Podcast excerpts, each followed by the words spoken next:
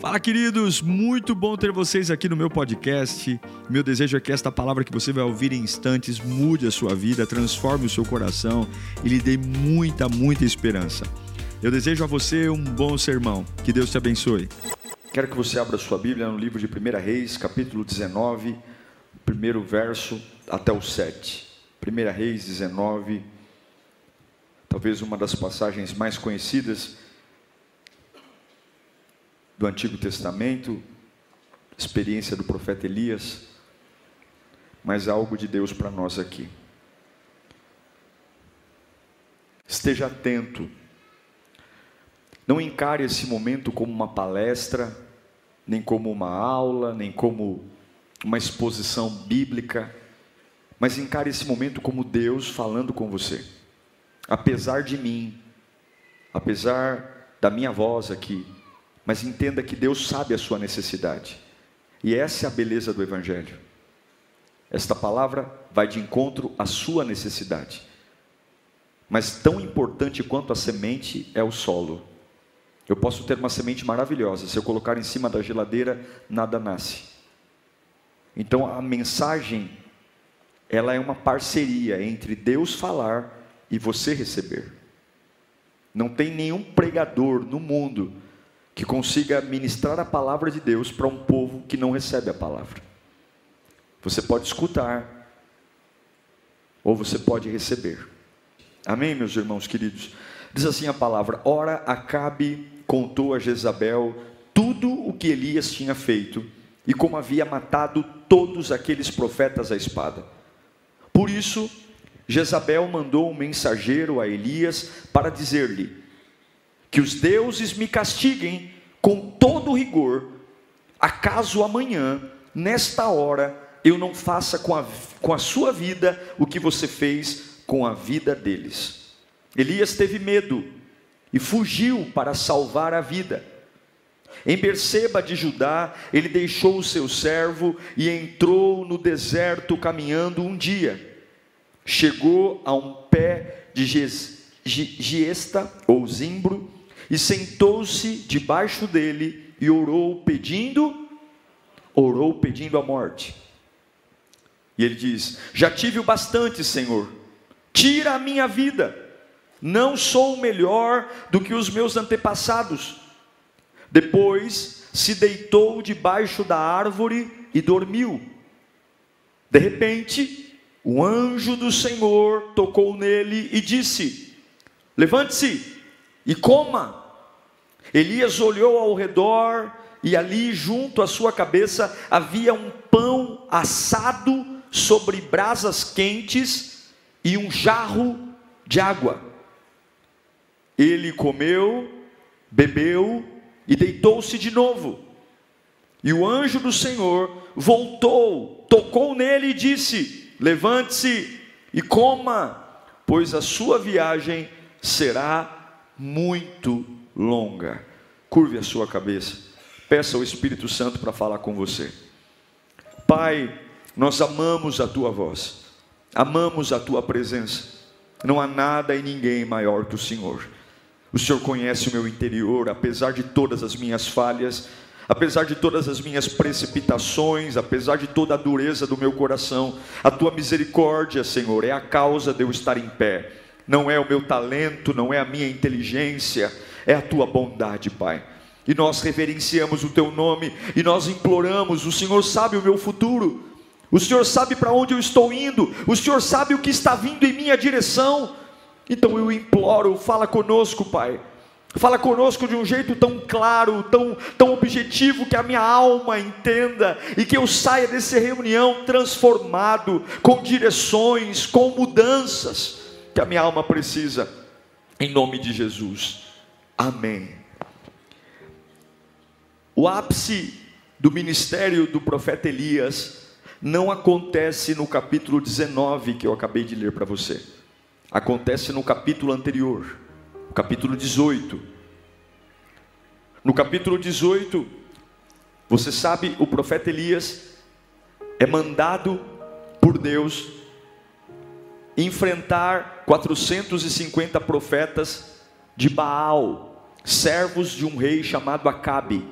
Deus manda Elias levantar um tempo de justiça, porque em Israel Acabe como rei havia abandonado o culto ao Deus verdadeiro e depois de ter se casado com Jezabel, ele trouxe vários outros ídolos para Israel.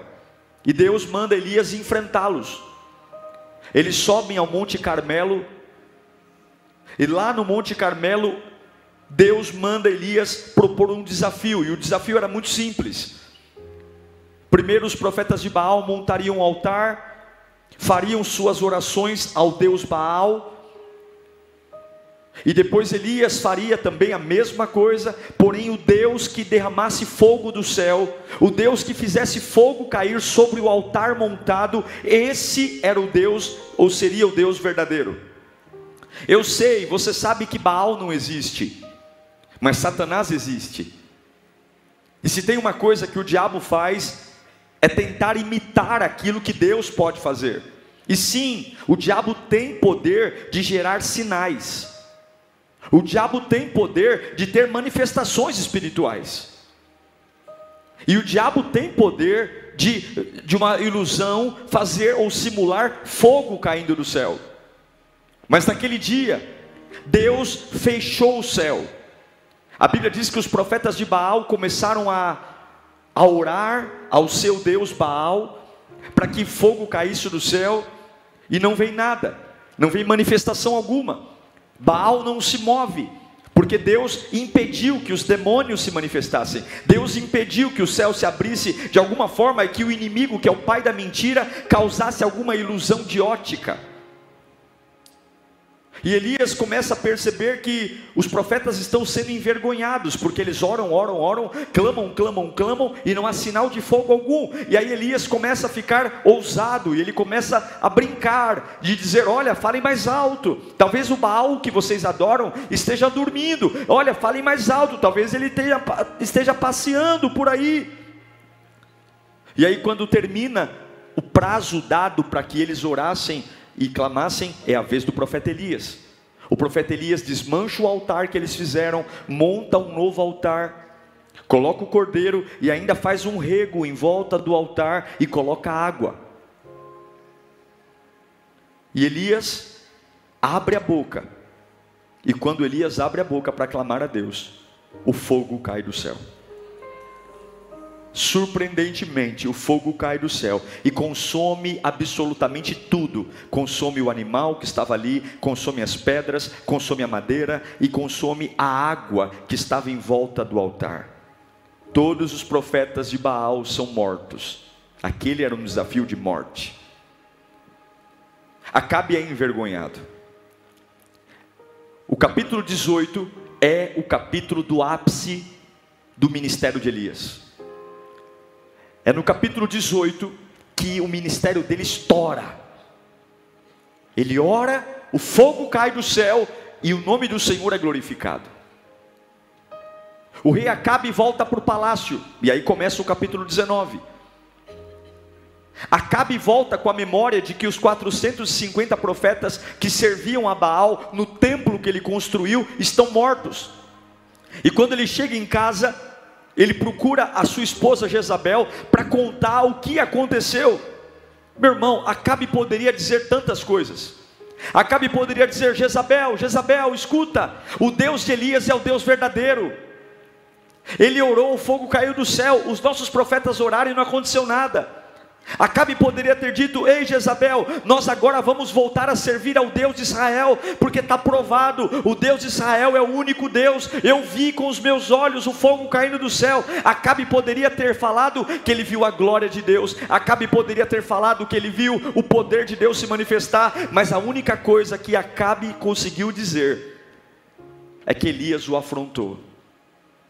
Irmãos, nos nossos dias existe uma manifestação maligna tão diabólica, tão diabólica, onde tem tantas pessoas vendo a glória de Deus, tantas pessoas vendo os sinais que Deus é real, mas elas não conseguem reconhecer as manifestações de Deus em nada. Há uma atuação do diabo tão poderosa na cabeça das pessoas. Meu Deus, Acabe acabou de presenciar um avivamento, um milagre, e a única coisa que ele conseguiu sentir foi raiva. A única coisa que ele conseguiu sentir foi ódio. A única coisa que ele conseguiu dizer foi: Eu não quero crer nisso, e eu vou lutar contra isso. Quantos de nós, está na nossa cara, o amor de Deus, o poder de Deus, que não há outro caminho, que não há outra verdade, mas essa cegueira maligna nos faz não conseguir noticiar o que Deus está fazendo. Essa ação maligna nos paralisa. É triste dizer para você, mas Acabe não consegue falar sobre o que Deus fez. Ele só consegue falar sobre o que afeta ele. Ele só consegue falar de como ele se sentiu. E ele fala para Jezabel, ele inflama a Jezabel. A Jezabel era uma mulher horrível, péssima. Ele inflama Jezabel, e aí Jezabel, inflamada, vendo a fraqueza do marido, Jezabel diz o seguinte: Foi Elias que fez isso? Foi Elias que fez isso? Que os deuses façam comigo, se amanhã, a essas horas, Elias não estiver morto. E ela manda mensagens para avisar Elias que ela está pensando em matá-lo. Ela manda mensageiros ir até o profeta Elias e dizer: Eu vou acabar com a sua raça, eu vou te matar. Você sabe que Elias é o arqui-inimigo de Jezabel durante toda a história bíblica. Mas tem um detalhe: eles nunca se encontraram. Eles nunca se encontraram pessoalmente e ainda assim eles são inimigos. Eles nunca estiveram frente a frente. Mas o que me chama a atenção aqui, fica comigo, é que Jezabel era tão poderosa, não era? Era uma rainha. Ela tem carros, ela tem carruagens, ela tem cavalos, ela tem exército, ela tem palácio, ela tem dinheiro. Por que, que ela não vai cara a cara olhar nos olhos de Elias e dizer para ele: Eu vou te matar? Por que, que ela não vai pessoalmente olhar na cara do profeta Elias e dizer: Eu vou acabar com a tua raça? Por quê? Por que, que ela tem que mandar mensagem? Ela não é a feiticeira? Ela não é a poderosa? Ela não tem autoridade? Sabe por que ela manda mensagem? Sabe por que, que tramam pelas costas? Sabe por que, que não tem coragem? Porque o inimigo, por mais fragilizado que você esteja, ele sabe o que você carrega. Eu quero que você entenda: os seus inimigos, por mais que falem de você, por mais que persigam você, jamais terão coragem de te encarar cara a cara, porque eles sabem o que você carrega. A Bíblia diz que Jezabel não tem coragem de encarar Elias, ela o ameaça por mensagem. E eu quero declarar uma coisa: se você é lavado e remido no sangue de Jesus, se um dia você teve um encontro com Deus, se um dia você creu de todo o seu coração que Jesus Cristo é o Senhor da sua vida, você pode até não estar na sua melhor fase, você pode até não estar no seu melhor momento, você pode até estar cambaleando na fé, mas Satanás não tem coragem de olhar nos teus olhos, porque uma vez que você tem um encontro com Cristo, você é marcado pela promessa de Deus. Jezabel tem poder, Jezabel tem exército, Jezabel tem dinheiro, Jezabel faz feitiço, Jezabel adora Azerá, Jezabel adora Baal, mas ela não tem coragem coragem de olhar nos olhos do profeta Elias, porque ela sabe o que Elias carrega. Levanta sua mão para cá, não tenha medo nos teus piores momentos do que fazem contra você, porque o máximo que eles vão conseguir fazer é mandar uma mensagem. O máximo que eles conseguir fazer é mandar um WhatsApp. O máximo que eles vão conseguir fazer é ficar pelos cantos falando mal. Nos teus olhos não vão ter força para olhar. Não vão. Agora tem um detalhe. Quando ela manda a mensagem para Elias que vai matar Elias, Elias ouve isso. A única coisa que ela mandou para Elias foi um mensageiro dizer: amanhã eu vou matar você. Ela não fez nada. Ela não levantou uma espada, ela não levantou um escudo, ela não fez nada, ela só mandou uma notícia, uma mensagem. E a Bíblia diz que quando Elias ouve a mensagem que Jezabel pretende matá-lo, ele se paralisa. Não aconteceu nada. Não aconteceu nada. Ele está vivo. Mas um recado. Olha o poder de uma notícia. Olha o poder de uma informação. Olha o poder de um boato. Olha o poder de uma palavra. Ela não fez nada ainda. Mas ela disse: Eu vou te matar. Eu vou acabar com você. E eu me pergunto hoje, quantas pessoas desse culto estão literalmente paralisadas, porque foram ameaçadas e não aconteceu nada, mas te ameaçaram. Vou acabar com a sua empresa, vou acabar com os seus negócios, vou acabar com a sua família, vou acabar com o seu casamento, vou acabar com a sua reputação, vou acabar com a sua espiritualidade. O inimigo diz que vai acabar com a sua família, o inimigo diz que vai acabar com o teu ministério. Elias, quando ouve a mensagem, ele constrói uma cena na cabeça dele e ele começa a achar que aquilo é verdadeiro, que aquilo é real. Irmão, cuidado com o que você ouve. Cuidado com o que você ouve.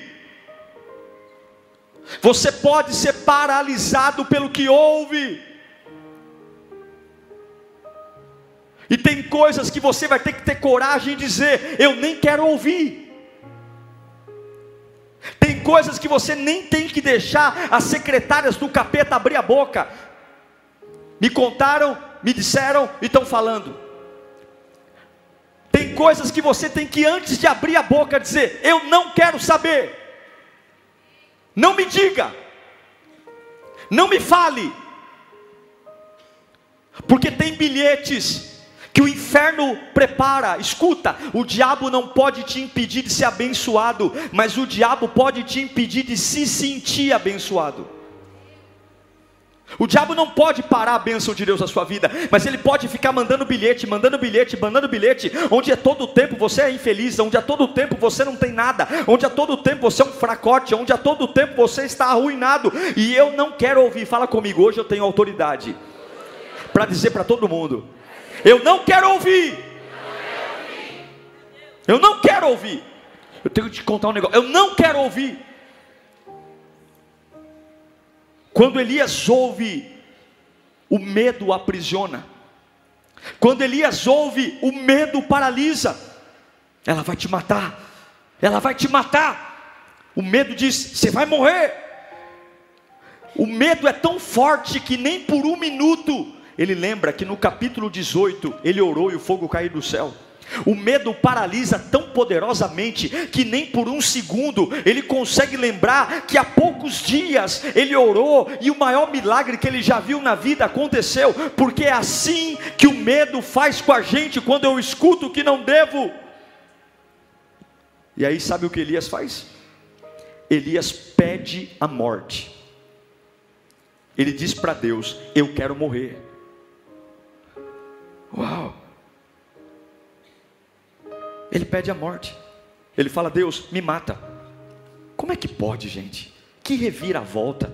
No capítulo 18, o camarada sozinho enfrenta 400 e profe 450 profetas sozinho. O camarada levanta a mão, Deus, para que esse povo saiba que há Deus em Israel, derrama fogo e o fogo cai. Agora no capítulo 19, por conta de um bilhete, por conta de uma mensagem, o camarada está dizendo para Deus: me mata, me mata porque eu não sou melhor que os meus pais, eu quero morrer como uma criança assustada. Ele está querendo morrer, e aí, como Deus não, não, não responde a oração dele, como Deus não mata ele vai dormir. Ele vai dormir.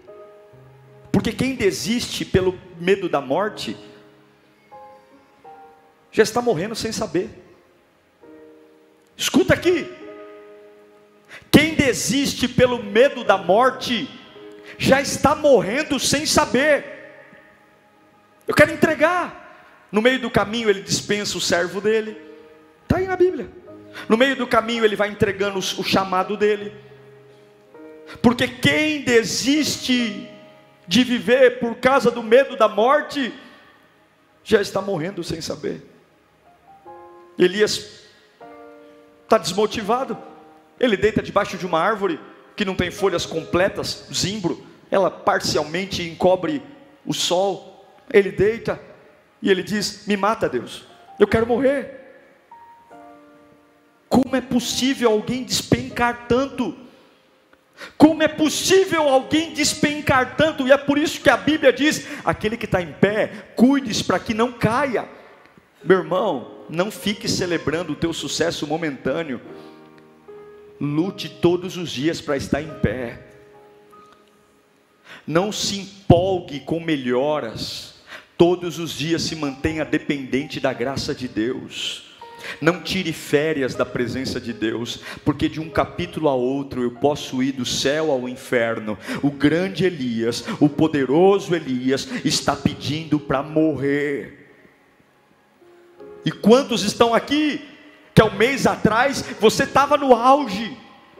Cheio de vida, cheio de poder, cheio de unção, o melhor momento da sua vida, o melhor momento do seu trabalho, e hoje, pastor, não sei o que aconteceu, mas eu não tenho sentido mais em nada. O dinheiro não faz sentido, a família não faz sentido, os filhos não fazem sentido, nada. E como Deus não responde à oração dele, como Deus não mata, o que, que Elias faz? Elias dorme, porque quando Deus não ouve o meu pedido para morrer, então eu vou extinguir a minha vida dormindo. Já que ele não me mata, então eu vou dormir já que ele não me mata, então eu vou morrer dormindo. Porque quando você dorme no tempo certo, quando você dorme na hora certa, o teu corpo renova, mas quando você dorme além do normal, você dorme para morrer, meu irmão. Abre essa janela hoje. Minha irmã, abre essa janela hoje. Eu não sei o que, que você ouviu, que mudou tudo na sua vida.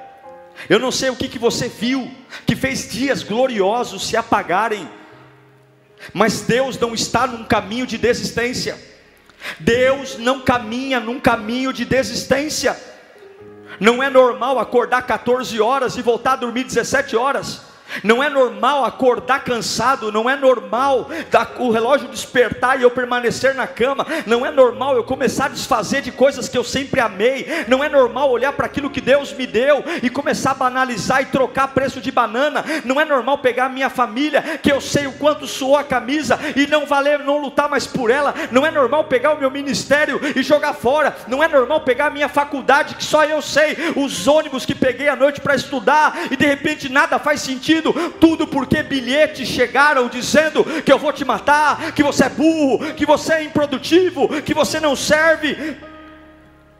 Cuidado, porque alguns estão dormindo, tudo porque tem vontade de morrer. Mas Deus vai quebrar essa cama hoje. Eu vim aqui para declarar que Deus vai quebrar essa cama hoje. Deus vai quebrar essa cama hoje, essa cama de perdição. Deus vai quebrar. A Bíblia diz que quando Elias está ali, o anjo acorda, cutuca ele. O anjo cutuca, acorda Elias. Abre o olho. Você pode apertar bem os olhos para não ver o dia nascer, o anjo vai te cutucar.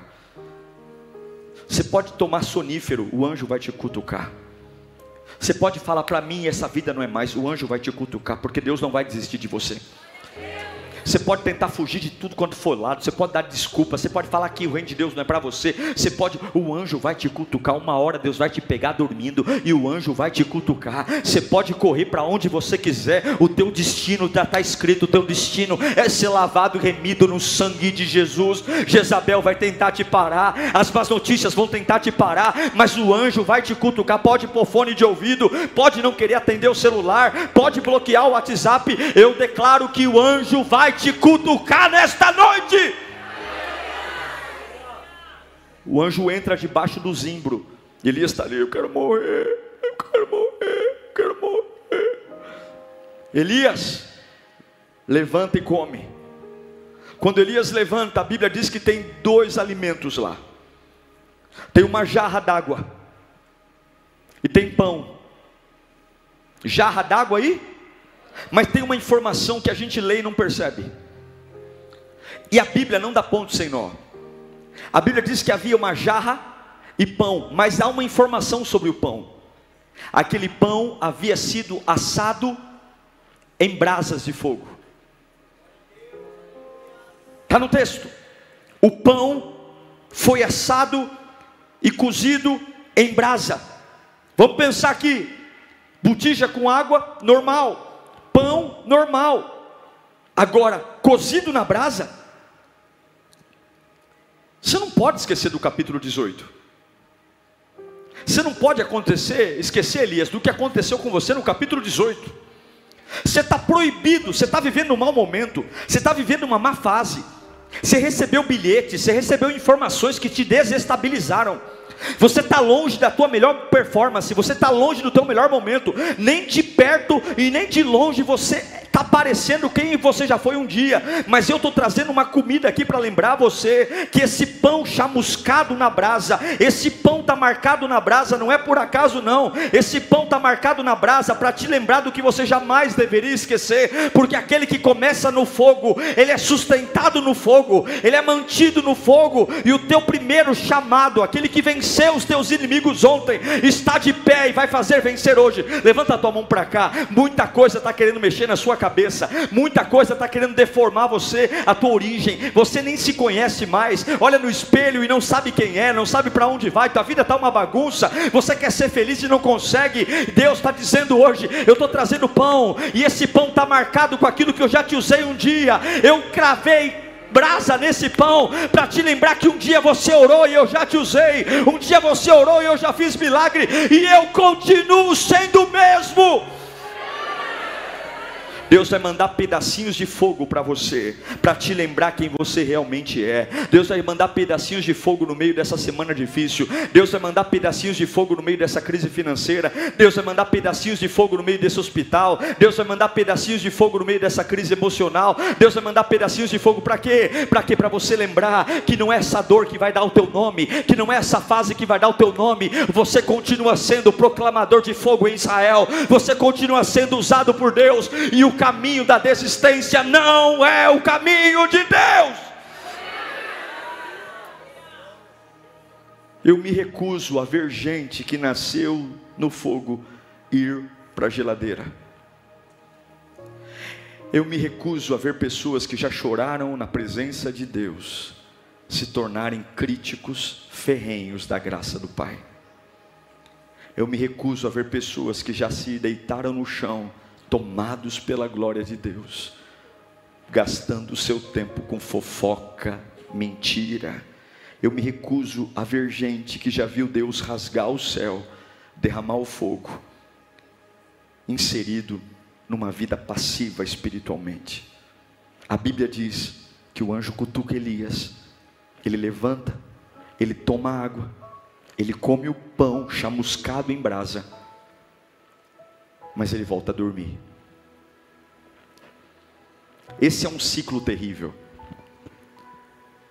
A gente vem à igreja, se alimenta, come, e depois que sai da igreja, volta a dormir. A gente vem, come, melhora um pouco e volta a dormir. É um ciclo que acompanha milhares de pessoas. A igreja tem sido para muita gente um consultório de psicanálise ou um, um, uma terapia. Ou eu vou porque eu me sinto bem, eu vou porque eu me sinto melhor. E aí eu como um pouquinho, eu me alimento e depois eu volto a dormir. Eu volto a viver a vida medíocre, eu volto a, a, a me adaptar a tudo. Mas eu quero dizer que o anjo não vai te deixar em paz. Eu não sei para quem eu estou pregando aqui, mas Deus manda te dizer Hoje você não vai voltar a dormir. Hoje eu vou te cutucar de novo. A Bíblia diz que quando Elias fecha os olhos para dormir, quem aparece de novo? O anjo. Acorda, Elias. Aleluia. Acorda, porque não vai ser na tua força. Acorda, acorda. Eu não sei para que eu estou pregando aqui, mas eu quero dizer que o anjo não vai deixar você em paz, ainda que você insista voltar a dormir. Deus vai mandar o seu anjo. O anjo não vai deixar você fora do propósito. O anjo não vai deixar você fora do chamado. O anjo não vai deixar. Não, não, não. O anjo toca Elias e diz: come de novo, bebe de novo, porque a tua caminhada vai ser longa E eu tenho uma palavra de Deus para você hoje. A Bíblia diz que com a força daquela comida, irmãos, ao longo do caminho que Elias andou, devia ter fruta, ao longo do caminho que Elias andou, devia ter água, devia ter carne, devia ter um monte de coisa, mas a Bíblia diz que com a força daquela refeição, ele andou 40 dias e 40 noites e não precisou se alimentar, porque aquela comida o sustentou. Eu quero que você entenda. Talvez você está dizendo, pastor, eu não sei como eu vou arrumar minha vida, eu não sei como é que eu vou consertar minha vida, eu não sei como é que eu vou voltar pelo caminho que eu desisti, eu nem sei como as coisas vão voltar a ser como eram antes, eu não sei, eu não tenho capacidade para isso, e Deus está dizendo: a capacidade não está em você, a capacidade está no que eu estou entregando a você hoje, o que eu estou te entregando vai te potencializar, eu vou colocar em palavras certas na tua boca, eu colocarei a inteligência certa na tua mente, eu te darei estratégias, você só fez burrada mesmo, você recebeu aquele bilhete e preferiu ouvir a voz de Jezabel do que a minha voz, mas porque eu te amo, eu estou te dando uma nova chance, porque eu te amo, eu estou vindo te buscar, porque eu te amo, eu estou desprezando o teu desprezo por mim. E dizendo: Eu te amo, filho meu, e hoje eu vou te cutucar até você entender que eu não vou aceitar você abrir mão do que eu te dei, eu não vou aceitar você abrir mão da experiência que eu tive com você. Eu não sei para que eu estou pregando aqui, mas Deus vai te dar suprimento nesta noite. Talvez você não entenda o porquê você nunca bebeu, talvez você não entenda porque você nunca bebeu uma água da botija, porque você nunca comeu um pão assado na brasa, mas Deus tem coisas lindas para você hoje. Elias levanta. Nós somos teimosos, irmãos. Nós somos teimosos, nós somos cabeça dura. O anjo cutuca Elias uma vez, ele come e volta a dormir. O anjo cutuca Elias de novo, aí ele não consegue dormir, aí ele começa a andar. Mas a primeira coisa que ele vê, ele acha uma caverna. Ele acha uma caverna e ele encontra a caverna porque ele quer dormir. Já que Deus não me mata, eu vou me sabotar dormindo. Já que Deus não me mata, então eu vou me entregar. Ele entra dentro de uma caverna e ele fica de novo dentro de uma caverna, de novo querendo desistir, porque a gente é um bicho estranho. Tudo por conta de um bilhete. Coloca para mim o versículo 9 do capítulo 19. Ele se ajeita para dormir, e quando ele se ajeita para dormir, quem aparece? Vamos ler juntos? No 3, 1, 2, 3. Ali entrou numa caverna e passou a noite, e a palavra do Senhor veio a ele: O que você está fazendo aqui, Elias? Veja, tem algo aqui poderoso. Deus não fala assim, ó, Elias, o que, que você faz aí? Porque quando eu falo aí, dá a impressão de que eu não estou dentro da caverna, eu estou fora da caverna. Ele está num ambiente diferente do meu. Então ele está aí e eu estou aqui. Mas a Bíblia diz, põe o texto de novo. O mesmo texto. O que você está fazendo aqui? Deus não foi buscar o dorminhoco o depressivo Elias de longe. Deus não estava fora da caverna. Deus não estava olhando para ele à distância. Deus está dizendo: o que você está fazendo aqui? Deus entrou dentro da caverna. A presença de Deus estava ao lado dele, dentro da caverna. Deus não está dizendo: o que você está fazendo aí, Elias? O que está fazendo aí na feira? O que está fazendo aí no hospital? Deus está dizendo: o que você está fazendo aqui nessa caverna? O que está fazendo aqui nessa casa? Eu quero declarar em nome de Jesus: você pode estar com sono, você pode estar cansado, você pode estar no pior momento da sua vida, você pode estar vivendo de altos e baixos, a tua vida pode ser uma gangorra, você vive estação de verão, estação de inverno, estação de outono, mas o teu Deus não é um Deus de longe, Deus não tem nojo de você, Deus não tem raiva de você, Deus ama você apesar das nossas presepadas, Deus ama a gente apesar das nossas ignorâncias, e Ele vai buscar de perto. Médicos não fazem isso, médicos vêm de longe, pastores vêm de longe, pais vêm de longe, amigos vêm de longe, a, a, namorados vêm de longe, esposas e maridos também vêm de longe, mas o meu Deus, Ele não vê e não fala comigo da da porta da caverna, dizendo: Vem aqui para conversar. Ele diz: Eu também estou nesta caverna. As pessoas param na porta da caverna e manda você sair. O meu Deus não. O meu Deus entra na caverna e vai sair lado a lado com você. Deus veio te resgatar hoje. Aí Deus diz: O que você está fazendo aqui, Elias? Elias responde: Põe para mim o versículo 10. Elias responde: Olha a resposta dele. Eu tenho sido muito zeloso pelo Senhor, o Deus dos exércitos. Os israelitas me rejeitaram a tua aliança, quebraram os teus altares, mataram os teus profetas à espada, e eu sou o único, eu sou o único que sobrou, e agora também querem matar-me. Ele está dando uma carteirada em Deus. Ele está dizendo o seguinte: olha, eu tenho motivo suficiente para me sentir como eu estou me sentindo, viu? Eu estou sozinho, eu fui abandonado, só sobrou eu. eu. Eu te servi de forma piedosa, e é por isso que eu estou cheio de complexo, e é por isso que eu estou cheio de dor.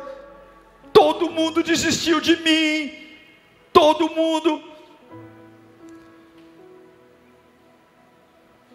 Todo mundo, Elias. Todo mundo, Elias. Todo mundo, Elias. O que você está fazendo aqui, Elias? O que você está fazendo da sua vida, Elias?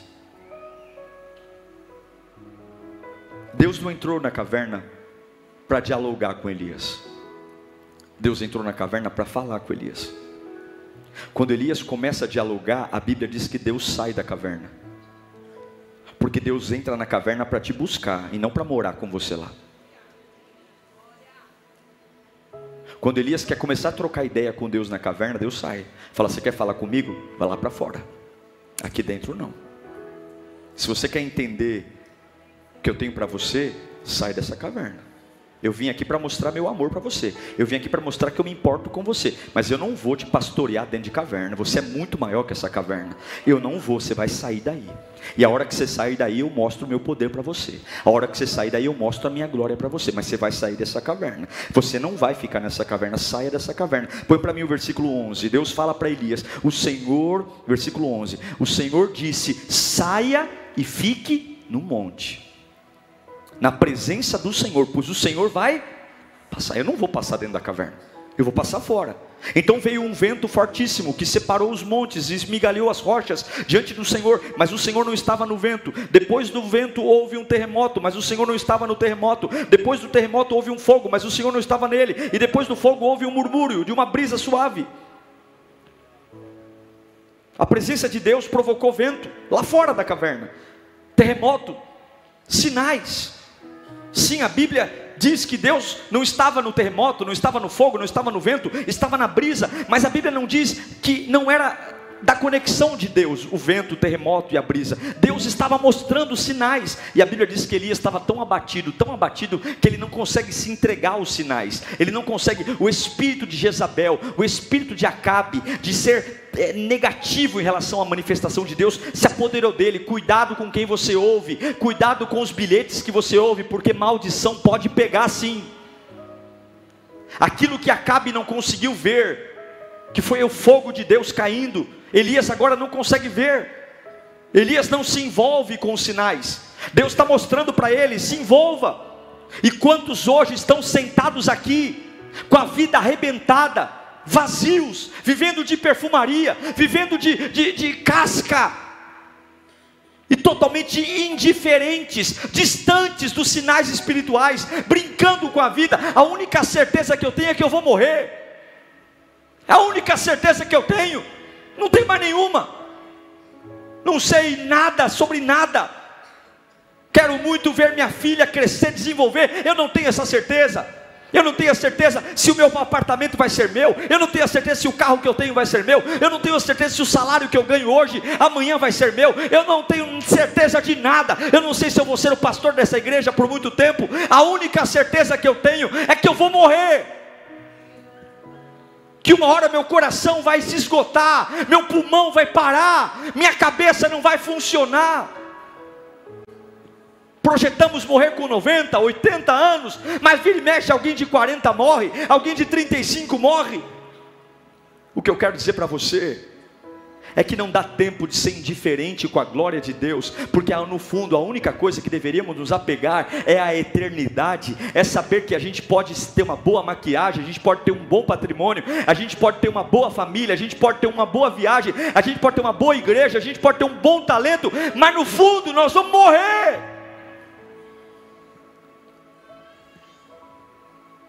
Você vai fugir até quando, Elias? Já te acordei três vezes e você não consegue se entregar. Você vai fugir até quando, Elias? Deus pergunta mais uma vez para Elias: O que, que você está fazendo aqui? Sabe o que ele responde? A mesma coisa eu tenho sido zeloso, eu tenho sido preocupado com a tua obra, mas eu estou sozinho, e mimimi, e mimimi, e mimimi. E sabe o que, que Elias quer? Elias quer ser adulado, Elias quer ser acariciado, Elias quer cafuné, Elias quer que Deus enxugue as lágrimas dele, Elias quer, Elias não quer um Deus, Elias quer um servo. E a resposta de Deus para o mimimi de Elias é firme e direta, e aqui eu encerro. A resposta de Deus para Elias está lá no versículo 15, 1 Reis 19, 15. Deus, enquanto Elias está dizendo: Olha, Senhor, Senhor, esse lugar não é seu, Elias. Deus diz: Volte pelo caminho por onde você veio. Você escolheu andar por aí, não fui eu, não. Então você vai voltar por ele. E vá para o deserto de Damasco. Chegando lá, unja Azael, rei da Síria, unja Jeú, filho de Ninsi, como rei de Israel, e unja Eliseu, filho de Safate, de Abel Meloá, para suceder você como profeta. Porque no caminho da desistência, Deus vai dizer: vai voltar por esse caminho. Você vai voltar por esse caminho. Você vai voltar pelo caminho que você veio. Você não vê Deus perguntando a opinião de Elias. Você não vê Deus dizendo o que você acha, Deus está dizendo volta. Porque quando você não estiver bem, quando você não estiver não tiver tranquilo, quando o seu cansaço bater, Deus não vai te dar uma cama para deitar. Deus vai te dar uma missão para você se renovar. Deus vai te dar poder. Retome a sua chamada hoje. Elias estava morrendo. Deus falou para ele: Você vai ungir dois reis e um profeta. Você vai voltar pelo mesmo caminho. Você achou que você ia morrer? Você é do fogo. Você vai voltar. Tem dois reis para você ungir e tem um profeta. Lembra, lembra do servo que você deixou pelo caminho? Você abandonou uma pessoa no caminho, né? Eu estou te dando três agora. Eu quero declarar que se você voltar, Deus vai triplicar aquilo que você abandonou se você voltar pelo caminho que você abandonou. Elias abandonou o seu servo e Deus fala: volta pelo caminho. Você vai ungir dois reis e vai ungir um profeta, porque eu não desisti de você. Deus vai triplicar a resposta que está na sua mão. Eu não estou aqui fazendo fantoche, não. Eu não estou aqui fazendo firula, não. Isso aqui é poder de Deus, é palavra. Se você receber hoje, se você entender que você tem que sair dessa caverna, Deus vai triplicar aquilo que você abandonou, porque as misericórdias do Senhor é a causa de nós não sermos consumidos. Eu encerro dizendo que Deus fala e Elias decide. Elias volta. Ele vive mais 20 anos. E o profeta que queria morrer, o profeta que pediu a morte, não morre. Elias não morreu. A Bíblia diz que Deus os transladou. Uma carruagem de fogo veio buscá-lo. O profeta que pediu a morte, viu uma carruagem de uma carruagem de como é que começa o ministério de Elias? Fogo. E como é que ele termina o ministério de Elias? Fogo. Uma carruagem de fogo veio buscá-lo. E o homem que pediu a morte, mas teve coragem de voltar pelo caminho que abandonou, Deus devolveu. O ministério de Elias foi marcado pelo fogo. Eu quero dizer que altos e baixos fazem parte da nossa vida. Eu quero dizer que tem altos e baixos que fazem parte, mas tem pessoas esperando o teu ministério voltar a ser aceso para que o delas também seja. Graças ao ministério de Elias, Eliseu tocou fogo nas suas carruagens de, de boi e foi chamado para ser profeta com porção dobrada. Eu não sei para que eu estou pregando aqui, mas Deus manda eu te dizer: é tarde demais para você desistir, é tarde demais para você voltar, é tarde demais para você morrer. Hoje eu vou acordar você, eu vou quebrar essa cama, eu vou cutucar você não tem jeito, você é chamado. É por isso que tantas vezes você é perseguido, é por isso que os bilhetes estão chegando. Mas quem é do fogo não morre na geladeira, quem é do fogo é do fogo, quem é do fogo vive o fogo, quem é do fogo prega com fogo, quem é do fogo ora com fogo, quem é do fogo canta com fogo, quem é do fogo vive no fogo, quem é com fogo preserva a vida no fogo. Eu não sei para quem eu estou pregando aqui, mas o Espírito Santo vai te achar, Deus vai te achar hoje. Você pode tentar fugir de todos os lados, o Espírito Santo está te achando hoje. Você pode achar que ninguém está vendo, pastor. Eu já, já joguei tudo para o alto, eu já dispensei meus servos, eu já, já desfiz minha empresa, eu já desfiz a amizade. Eu só quero deitar, eu só quero deitar, eu só quero deitar, eu só quero que a vida passe. O Espírito Santo não vai desistir de você. Você pode não saber o teu valor, mas Deus sabe. Você pode não saber o teu chamado, mas Deus sabe. Ei, vermezinho de Jacó, eu amo você e eu vou te buscar. Ou você fica resistindo ao, ao chamado de Deus. Deus está te chamando, cara. Deus está te chamando. Deus está te chamando. Vem para o meio. Vem, vem viver comigo. Essa vida aí fora não é para você. Essa vida aí fora está te matando. Satanás está mandando vários bilhetes. Olha quem você já foi um dia. Olha o que você já fez, Elias. Olha quem você é hoje. Olha a decadência. Olha tudo que o diabo fez. Eu já usei você, meu filho. Você já viveu coisas lindas na tua família, na tua casa. Mas o bilhete chegou, você ouviu demais o que não devia. Você prestou atenção demais no que não devia. Mas eu vim buscar você. Sai da caverna, volta pelo caminho de onde você veio. Eu, você nasceu do fogo, vai morrer no fogo.